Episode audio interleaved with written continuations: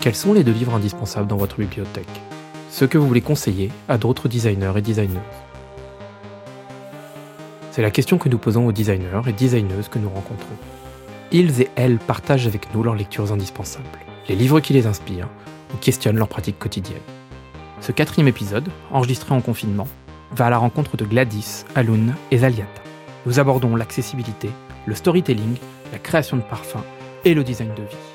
Un programme riche pour terminer cette année.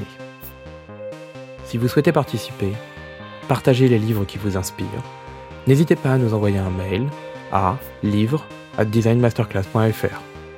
Vous pouvez également retrouver tous nos épisodes sur notre site internet designmasterclass.fr, mais également sur les plateformes habituelles Apple Podcast, Spotify ou Google.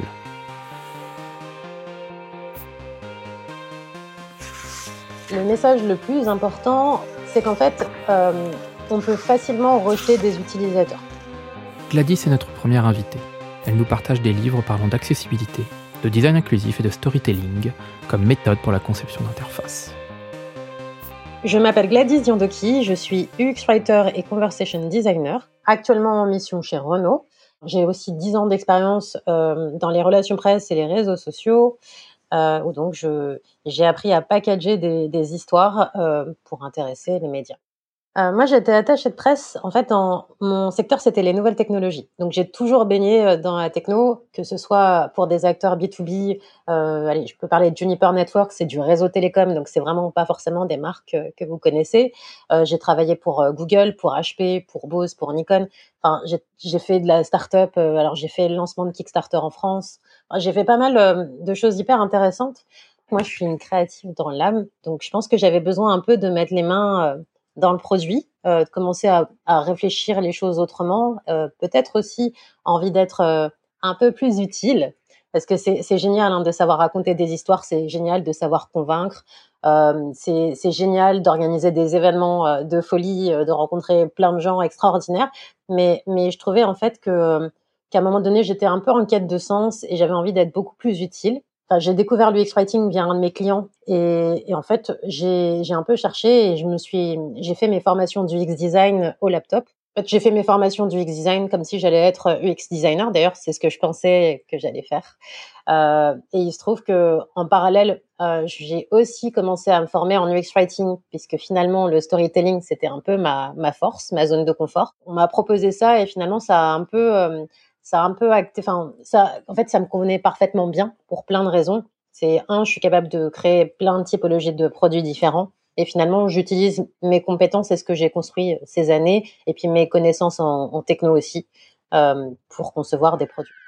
Alors mon premier livre, c'est Mismatch de Kate Holmes. Kate Holmes, moi je l'ai connue en faisant des recherches sur le design inclusif. Elle travaillait sur ces questions euh, pour Microsoft.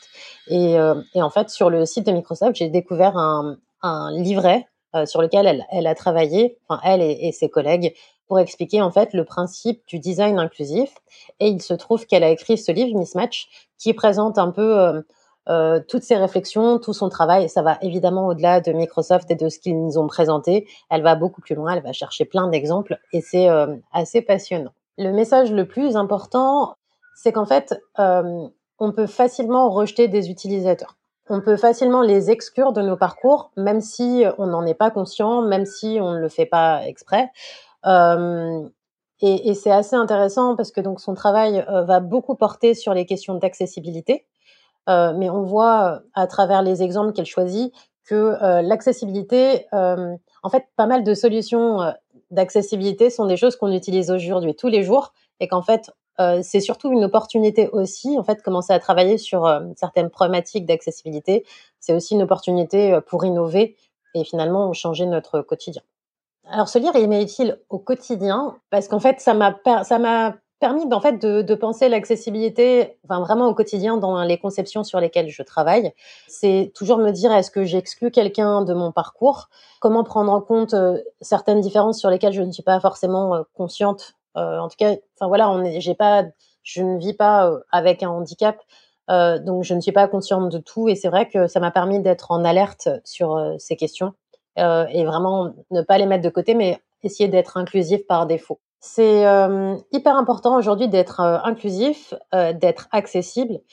de manière générale, enfin, je vois un peu enfin les designers, on a, on va avoir aller entre 25 et 30 ans, allez peut-être un peu moins, peut-être parfois un peu plus. Euh, on se ressemble pas forcément tous, mais c'est quand même une catégorie de la population qui est bien particulière. Et en fait, les gens qui sont confrontés au handicap, on n'en a pas forcément dans les équipes de designers. Donc des gens qui vont vivre avec un handicap et finalement partager leur expérience avec nous. Euh, et donc, je dis handicap, mais en vrai, euh, elle, elle va quand même beaucoup plus loin sur plein d'autres sujets. Hein. Ça va être euh, si tu si t'es gaucher et que tu utilises une souris qui ne fonctionne pas euh, pour toi, c'est un problème. Donc voilà. Et, et en fait, c'est vraiment faire attention. L'accessibilité, c'est un sujet qui, touche énormément de gens. Enfin, plus on vieillit et plus on est confronté à des problématiques d'accessibilité. Donc, je pense que c'est un livre important à mettre entre toutes les mains et, je pense que l'accessibilité doit être quelque chose auquel on doit penser beaucoup plus dans les équipes de design. Dans ce passage, Kate Holmes va expliquer euh, le but euh, du design inclusif. Que se passe-t-il lorsqu'un objet nous rejette? Une porte qui ne s'ouvre pas, le réseau de transport en commun qui ne dessert pas notre quartier, une souris d'ordinateur qui ne fonctionne pas pour les gauchers, le terminal de paiement à écran tactile d'une épicerie qui ne fonctionne que pour les personnes qui lisent l'anglais, ont une vision de 20 sur 20 et utilisent une carte de crédit. Lorsque nous sommes exclus par le design, Comment est-ce que ça façonne notre sentiment d'appartenance au monde? Cette question m'a conduit des terrains de jeu au système d'informatique, des logements sociaux de Détroit au monde virtuel des jeux vidéo. Demandez à une centaine de personnes ce que signifie l'inclusion et vous obtiendrez une centaine de réponses. Demandez-leur ce que signifie être exclu et la réponse sera unanime. C'est lorsque l'on est mis de côté. Le deuxième livre que j'ai choisi, c'est Design et Storytelling de Helen Lupton. Helen Lupton euh, est professeure de design, enfin elle est assez connue aux États-Unis. Ce livre a été hyper important pour moi parce que hum, quand j'ai fait mes, mes, formations du X design, euh, moi venant du contenu et du storytelling, j'avais besoin de un peu de, de, lutter contre mon syndrome de l'imposteur.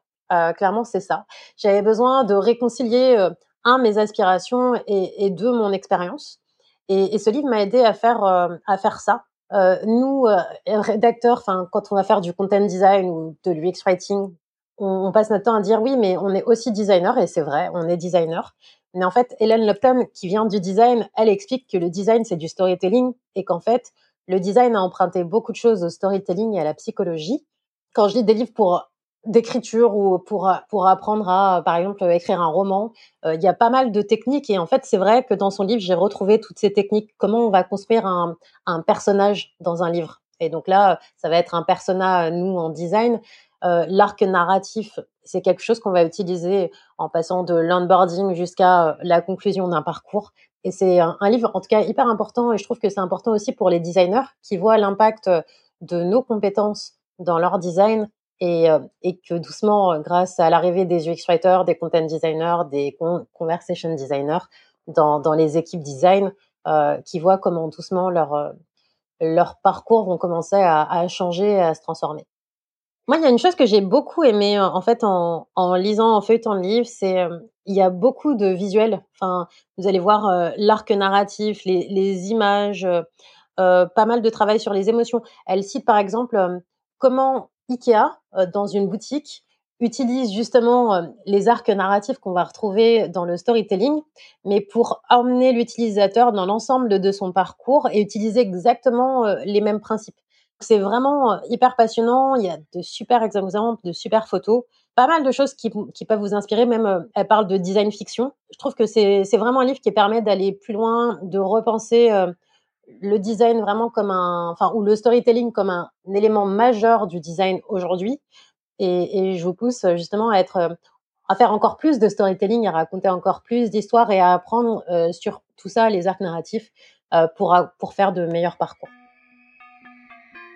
Un passage que j'aime beaucoup, euh, parce que, bah, comme tout à l'heure, je pense qu'il est hyper clair pour essayer de comprendre euh, ce qu'on essaie de faire ensemble. Cendrillon reçoit un call to action lorsque le roi invite toutes les jeunes filles du pays au bal royal. Si Cendrillon était allé au bal, avait rencontré le prince et s'était marié, il n'y aurait pas d'histoire. Dans les trois petits cochons, s'ils avaient tous construit des maisons sûres et solides, et s'ils vivaient dans une communauté sans guerre, il n'y aurait pas de conflit et aucun problème à résoudre. Un roman ou un film est composé de douzaines de scènes. Presque chaque plan a un but ou une intention qui passe par une phrase bien construite et un verbe qui pousse le héros à aller de l'avant. Dans le design d'un produit, chaque action de l'utilisateur, de la connexion à un partage de contenu, est une petite scène dans un récit plus vaste. Le choix de la couleur, de la police ou de la texture vont-ils inspirer une émotion ou déclencher une réponse? Le langage visuel et verbal d'un produit vont-ils l'aider à mieux l'utiliser? Les étapes sont-elles claires et engageantes? De nombreuses expériences que les gens apprécient se conforment à ce schéma début, milieu et fin. Les designers utilisent les hauts et les bas de l'arc narratif pour mettre l'accent sur les grandes et les petites actions. Est-ce que tu peux me parler de ta bibliothèque, des objets qui y trônent, et quel est ton rapport à cet endroit? Euh, Alors j'ai une très grande bibliothèque dans mon salon, et c'est intéressant parce que euh, là en y pensant, je me rends compte qu'il y a quand même des thèmes qui reviennent beaucoup. Euh, je vais avoir une grande section dédiée à l'art. Euh, c'est vrai que moi, je travaillais pour Nikon et je me suis toujours intéressée à la photo, donc je vais avoir plein de choses sur des photographes, je vais avoir des choses sur euh, Basquiat, sur plein de, plein de sujets, enfin plein de sujets euh, très divers et variés liés à l'art. évidemment, je viens du storytelling, comme je l'ai dit juste avant, donc il va y avoir beaucoup de choses sur l'écriture, que ce soit du Stephen King, que ce soit vraiment des livres pour apprendre à raconter des histoires ou apprendre à pitcher. Enfin, bref, j'ai plein, plein de choses sur ça, mais parce que voilà, c'était, c'est la base de mon métier et finalement, c'est toujours mon métier aujourd'hui. Euh, j'ai pas mal de livres sur le design et finalement, depuis assez longtemps. En fait, moi, moi, je savais pas que ça s'appelait du design. En fait, à l'époque, je cherchais juste des livres euh, pour euh, continuer à développer ma créativité, que ce soit, enfin, euh, pour euh, dessiner ou faire des sketchs, que ce soit le, le, design, le design éditorial. Par exemple, c'est, bah, c'est aussi ce qui marie euh, mais de monde, j'ai un livre sur ça qui est hyper intéressant avec plein d'exemples, puisque finalement, quand vous regardez un magazine, tout est designé autour de l'histoire. Moi, j'ai plein de choses. Après, je vais avoir des livres bon, sur euh, le féminisme sur les femmes sur les questions, en tout cas, de genre. Euh, je vais avoir des choses sur euh, euh des populations, ben, j'allais dire, enfin, en l'occurrence, beaucoup de choses sur la culture noire, parce que, ben, voilà, c'est aussi ma culture et puis euh, et puis pas mal de pas mal de romans euh, et là c'est beaucoup plus divers. Euh, j'utilise pas mal les romans en fait pour pour voyager. Des fois j'essaie de découvrir des endroits que je ne connais pas et, on a la chance finalement d'avoir de découvrir le monde à travers des livres. Donc donc j'utilise aussi les livres comme ça pour beaucoup apprendre et aussi voyager. Comme beaucoup de gens je fais des razzias dans la librairie et j'entasse des livres ensuite chez moi Alun, notre deuxième invité, explore avec nous sa bibliothèque. Il nous propose une lecture un peu atypique qui l'a amené à se questionner sur le métier de designer. Bonjour, je m'appelle Alun, je suis designer euh, d'interaction et designer euh, visuel en freelance. Et je suis également euh, formateur au campus Fonderie de l'Image. Alors avant de me mettre en freelance, j'avais travaillé 4 ans dans une agence du X, où j'étais également chargé de gérer la bibliothèque. Donc dans cette agence, on avait aussi un événement hebdomadaire appelé le brown bag, consistait à présenter à ses collègues un sujet euh, pendant le déjeuner. Euh, donc chacun allait chercher son repas emporté, tout le terme euh, brown bag en référence au, sac en papier, et on s'installait pour écouter notre, notre camarade qui présentait un sujet, alors soit lié directement à la vie de l'agence, le plus souvent c'était une étude de cas ou la présentation d'un nouvel outil, mais ça pouvait être aussi, ça c'était plus intéressant je trouve, un sujet qui, qui passionnait la personne. On a eu des brown bags sur l'architecture des villes, euh, l'histoire des cartes à travers, euh, à travers le temps, le biomimétisme, enfin plein de sujets passionnants. Et moi, en tant que bibliothécaire, je me chargeais plutôt de présenter les nouvelles acquisitions. Je faisais un résumé, je lisais les extraits. En je condensais l'information pour ceux qui n'avaient euh, pas trop le temps de lire. Pour parler du premier livre, hein, qui serait pour moi un indispensable dans la bibliothèque de tout designer, en fait, j'ai plutôt parlé d'un livre que je déconseille généralement, en tout cas dans un premier temps. C'est la Bible de l'UX Design méthode de design UX de Karine Allemand. Je pense que j'ai même pas besoin de le présenter parce que tout le monde l'a lu. de toute façon, moi, j'ai pas envie de parler du livre en lui-même parce que j'ai pas de critique à faire sur le contenu. Euh, je pense qu'il résume très bien tout ce qu'il y a à savoir sur l'UX aujourd'hui. Ce que je vois comme problème avec ce type de livres, qui sont des livres de méthodologie, euh, c'est qu'il y en a beaucoup dans nos disciplines, donc on est très très bien documenté.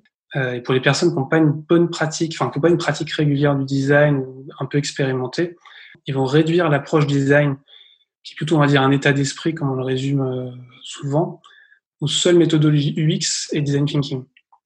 Et même si euh, en fait tous ces tous ces livres et ces méthodes ont permis au design d'écrire une place plus importante dans les entreprises, un peu comme un cheval de Troie, je pense que maintenant, le problème, c'est que ça a peut-être donné une image un peu fausse du design et qui commence à nous jouer des tours. Je pense qu'on a fourni à nos clients nos outils et nos modèles. Il n'y a pas de snobisme corporatisme dans ce que je dis, mais en faisant croire qu'il suffisait de remplir des cases de jolis canevas pour, pour faire un projet en mode design. Pourtant, c'est pas ce que dit euh, Karine Lallemand dans sa préface. Euh, qu'elle dit chaque cuisinier sait qu'une recette n'est pas une garantie absolue de succès et qu'une même recette suivie par deux cuisiniers donnera des résultats différents. Donc à mes élèves ou clients qui achètent ce type de livre, je leur précise bien que c'est pas un manuel à suivre euh, scrupuleusement, qu'il faudra toujours l'adapter en fonction du projet et de leur propre façon de travailler. C'est pour ça que je pense que ce type de manuel s'adresse plutôt à un designer un peu expérimenté qui sait quoi chercher et comment il va adapter euh, ces outils. Parce que ces, ces, livres sont quand même des sommes euh, assez phénoménales de connaissances et qu'il faut quand même avoir lu pour sa culture générale, mais il faut savoir comment les utiliser. De toute façon, enfin pour conclure, je pense que c'est assez dangereux pour un designer de se nourrir que de méthodos et d'outils, euh, parce qu'en fait tout le monde les connaît, euh, ils sont partagés partout et tout le monde les connaît, y compris nos clients. Ce qui va faire la vraie différence pour un designer, je pense, c'est de, de s'abreuver à des sources très différentes qui vont lui apporter des, des nouveaux. Pour ça, c'est ce qui m'amène aussi à parler du deuxième livre, euh, qui est euh, L'écrivain d'odeur de Jean-Claude Héléna, qui appartient à une catégorie de livres que euh, j'apprécie particulièrement. En fait, ce sont les livres qui racontent euh, les autres métiers. on se retrouve dans la tête d'une personne face à une question et qui essaie d'y répondre avec ses outils et sa façon de penser. Et ça, je trouve ça absolument passionnant. Pour moi, ces livres nous questionne sur le métier de designer. En fait, il, nous force à nous demander peut-être pas ce qu'est le design parce que c'est une question un peu sans fin, mais il nous force à nous, demander c'est quoi être designer, c'est quoi le métier de designer. Jean-Claude Elena, euh, c'est l'ancien né de la maison Hermès. C'est vraiment un grand parfumeur et qui a une approche euh, extrêmement personnelle et euh, tout en finesse de son travail de designer, on va dire.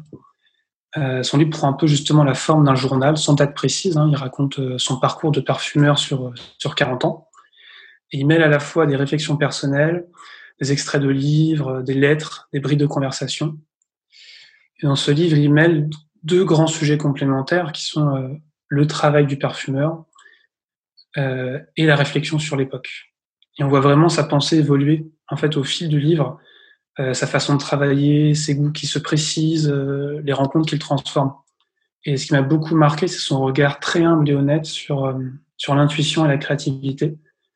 tout au long du livre, on doit vraiment chercher, se retrouver dans des impasses, débloquer des situations, mais sans jamais créer autour de lui le mythe un peu classique du créateur inspiré par la muse.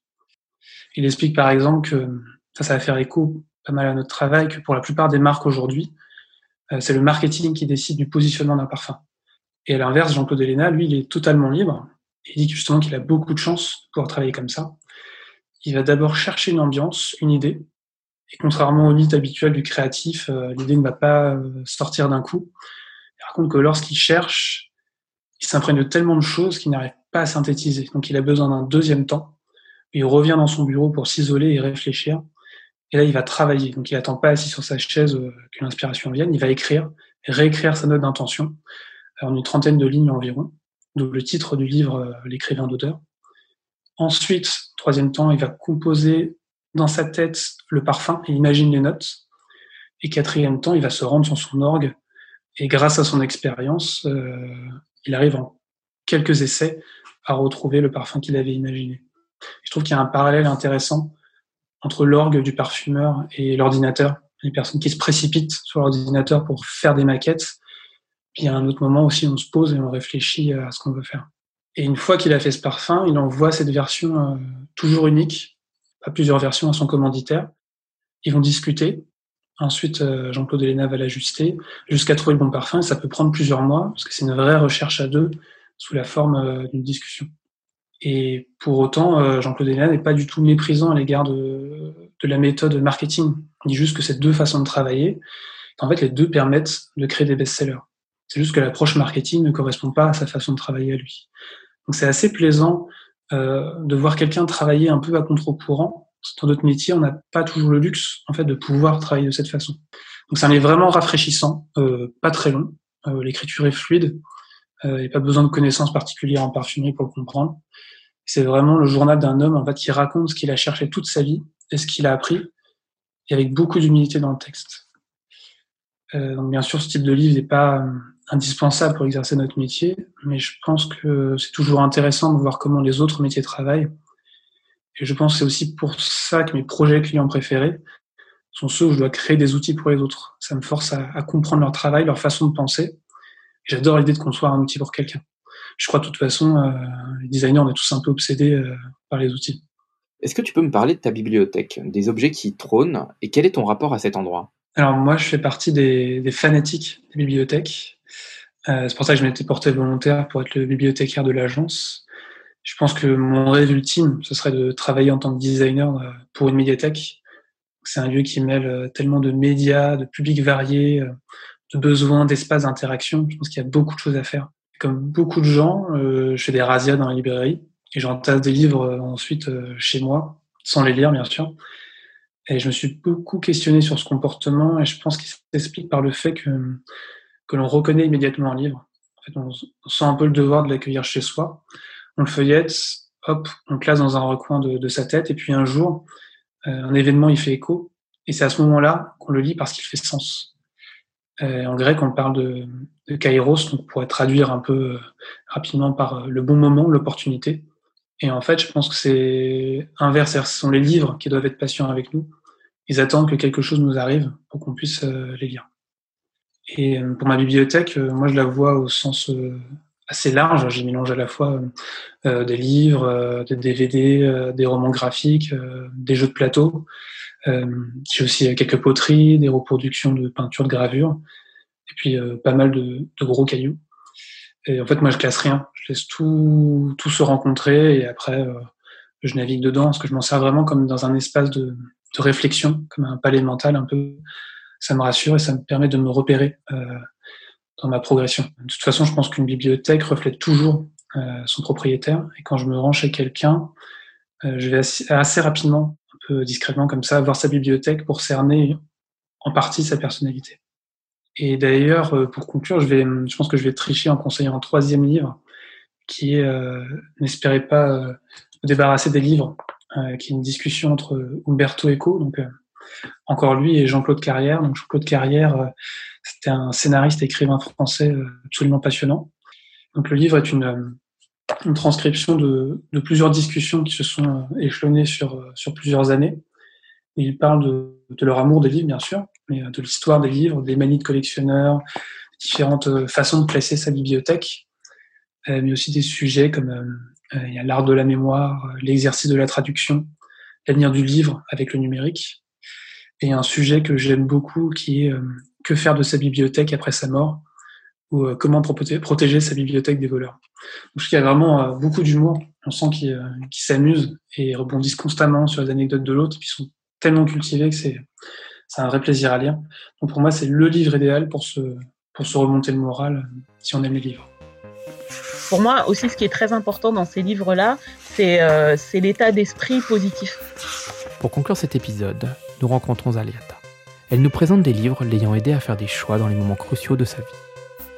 Je suis euh, Zaliata Amada. Euh, je travaille aujourd'hui chez Orange Business Service en tant que coach euh, de l'expérience client et de l'expérience utilisateur. J'ai commencé dans mon travail dans des métiers du service et de l'accueil, et puis après j'ai rapidement évolué vers beaucoup d'autres métiers. J'ai fait de la vente, j'ai fait des, de l'administration des ventes, j'ai fait de la formation. Donc tout ça chez, France Télécom. J'ai fait des achats. Je suis devenue aussi en charge des, des, des, programmes partenaires euh, de certification. Et puis j'ai eu une crise de milieu de vie. Euh, à un moment donné, mes, les différents métiers que j'avais pu faire n'avaient plus de sens pour moi et je suis devenue professeur d'anglais, donc j'ai passé le CAPES et j'ai été professeur pendant euh, quatre ans avec beaucoup de bonheur. Et euh, au bout de quatre ans, j'ai, je me suis dit que j'avais envie de, de, faire autre chose. Je me voyais pas devenir, euh, rester professeur pendant les 20 années suivantes.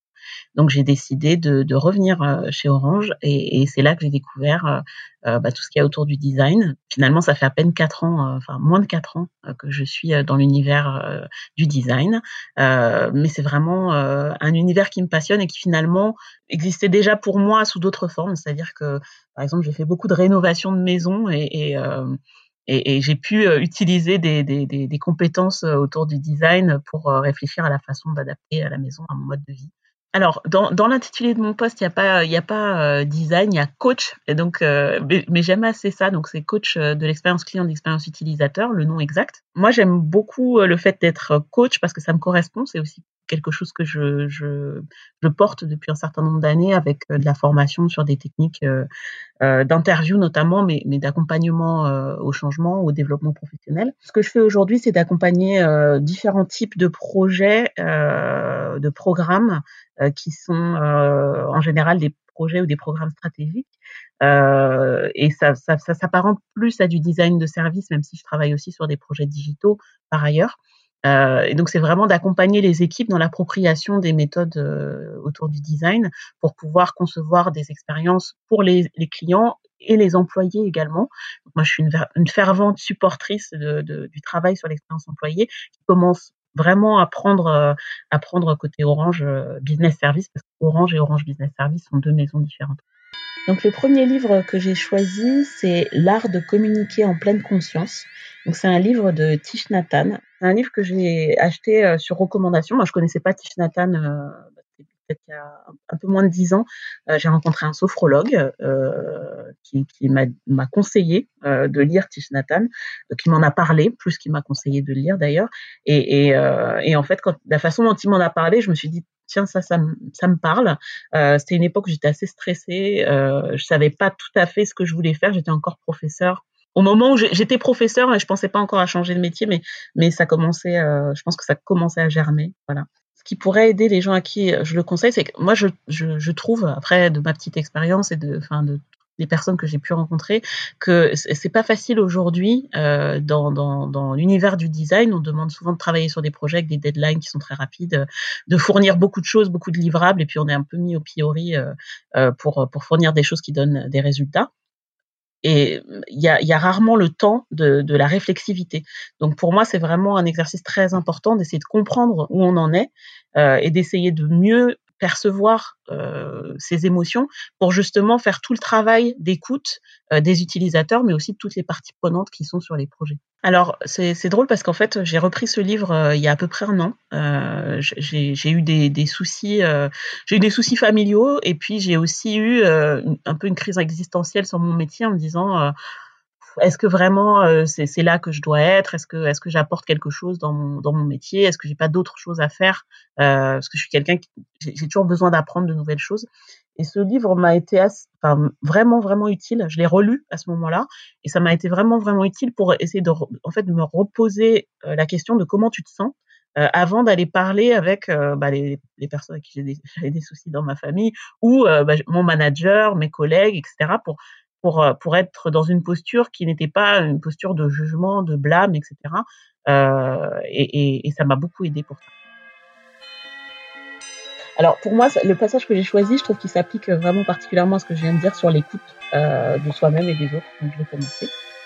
Ensuite, quand nous sommes prêts à écouter profondément, nous le faisons sans interrompre notre interlocuteur. Si nous l'interrompons ou essayons de rectifier ses paroles, nous transformons la séance en un débat qui va tout gâcher. Après avoir écouté en profondeur et permis à l'autre personne d'exprimer tout ce qu'elle a sur le cœur, nous pourrons, plus tard, lui donner les quelques informations dont elle a besoin pour corriger ses perceptions.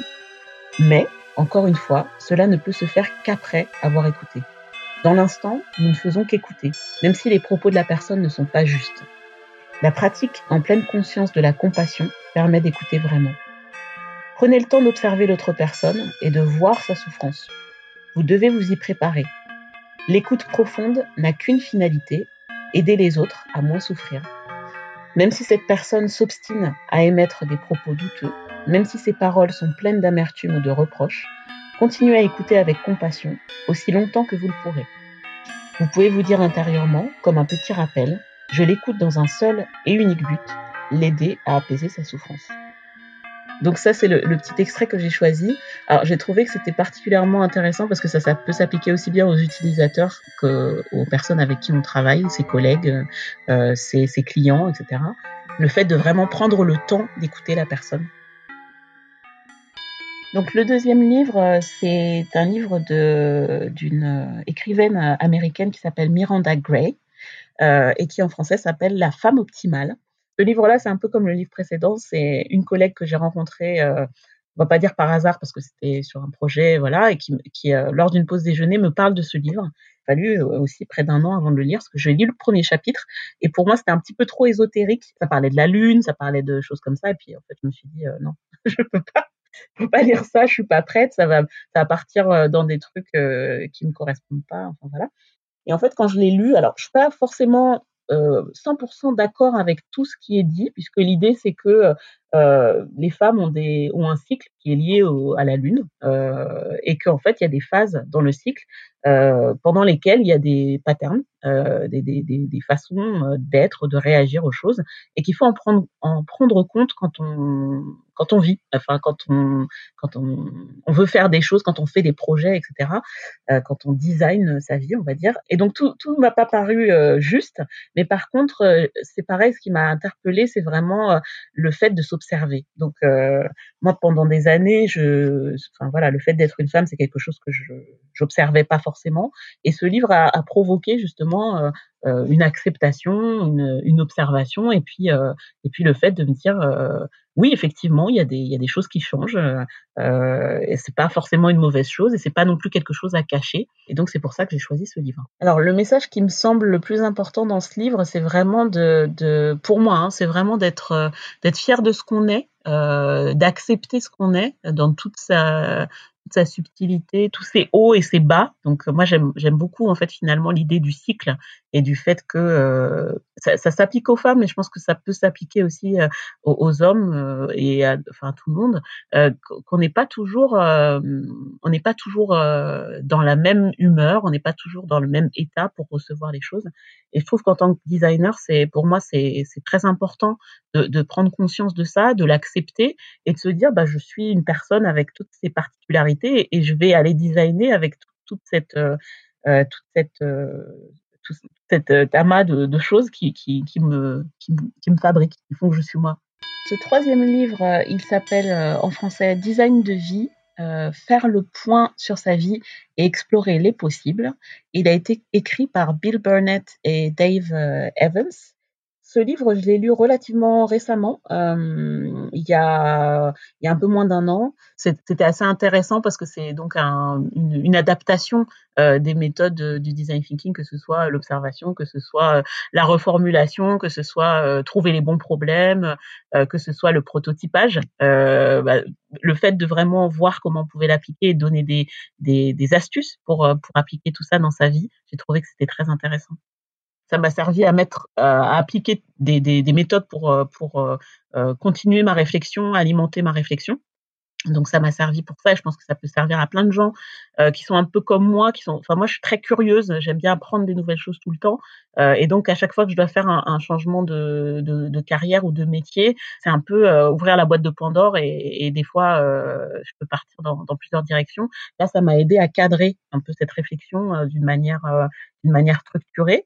Euh, et puis, euh, je pense que vraiment pour pour ça me sert encore en fait. C'est-à-dire qu'il y a des choses que j'ai j'ai commencé à mettre en œuvre, il y a d'autres choses que je vais mettre en œuvre, et, et je pense que c'est vraiment intéressant. Moi, j'aime bien l'idée d'avoir un groupe, par exemple, de gens avec qui on peut discuter de son design de vie ou de carrière, par exemple.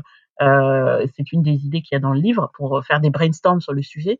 Bah, je trouve que ça n'existe pas. Et en fait, enfin, c'est pas quelque chose d'institutionnel institutionnalisé. Il y a des groupes euh, pour soutenir les designers de différentes euh, de différents types, euh, mais vraiment d'organiser ça dans sa vie avec des amis, avec euh, des proches, etc. Je trouve que c'est une très bonne idée. Est-ce que tu peux me parler de ta bibliothèque, des objets qui trônent, et quel est ton rapport à cet endroit? Alors, euh, pour moi, alors ma bibliothèque, elle est, elle est, enfin, je l'ai rangée il y a pas longtemps, donc elle est un petit peu moins en, en bordel, mais mais c'est un, un, endroit où il y a beaucoup de choses.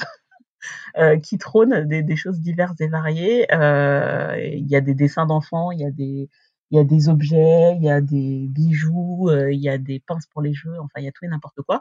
Ma bibliothèque, elle est construite sur mesure. Euh, elle est autour de moi en fait, autour de ma station de travail chez moi. Euh, et moi, j'adore en fait euh, être euh, autour des livres et de les voir quand je travaille. En fait, ça m'inspire beaucoup. Alors j'ai toute une section sur des livres par rapport au travail, euh, une grosse pile de livres que je consulte régulièrement sur les méthodologies. mais j'ai plein de livres qui n'ont rien à voir, qui sont de la littérature classique, etc.